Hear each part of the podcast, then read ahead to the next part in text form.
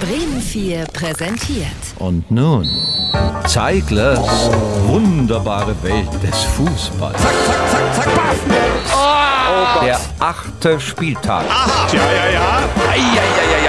Mit die weiße Feder Zeigler. Das ist doch ein netter Kerl, oder? Nein.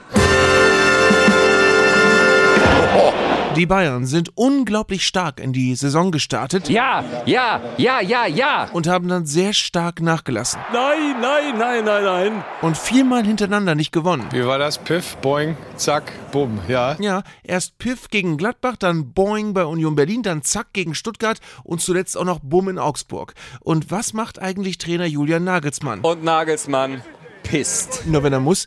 Nagelsmann versteht nach wie vor nicht, wie die Negativserie der Bayern überhaupt entstehen konnte. Hast du es verstanden, Julian? Wir wollten etwas mehr von ihm wissen und haben ihn deshalb. Wir haben ihn interfieft. Ja, aber das ist derzeit gar nicht so einfach. Das Malheur der Woche. Denn Julian Nagelsmann wirkt auf Pressekonferenzen zusehends mürrisch. Was macht er jetzt, wenn ich sage Nein? Und was macht, er, wenn ich sage Ja?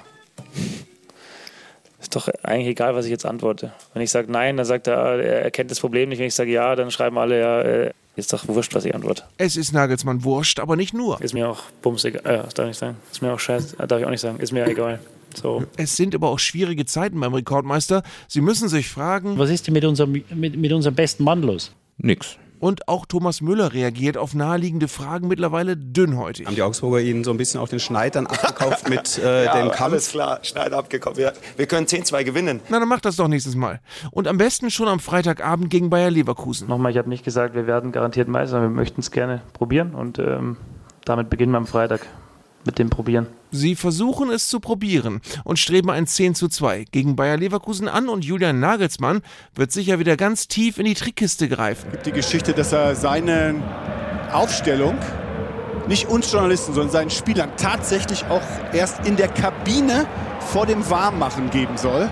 Ja, und manchen Spielern sogar erst nach dem Anpfiff. Ja, das stimmt. Und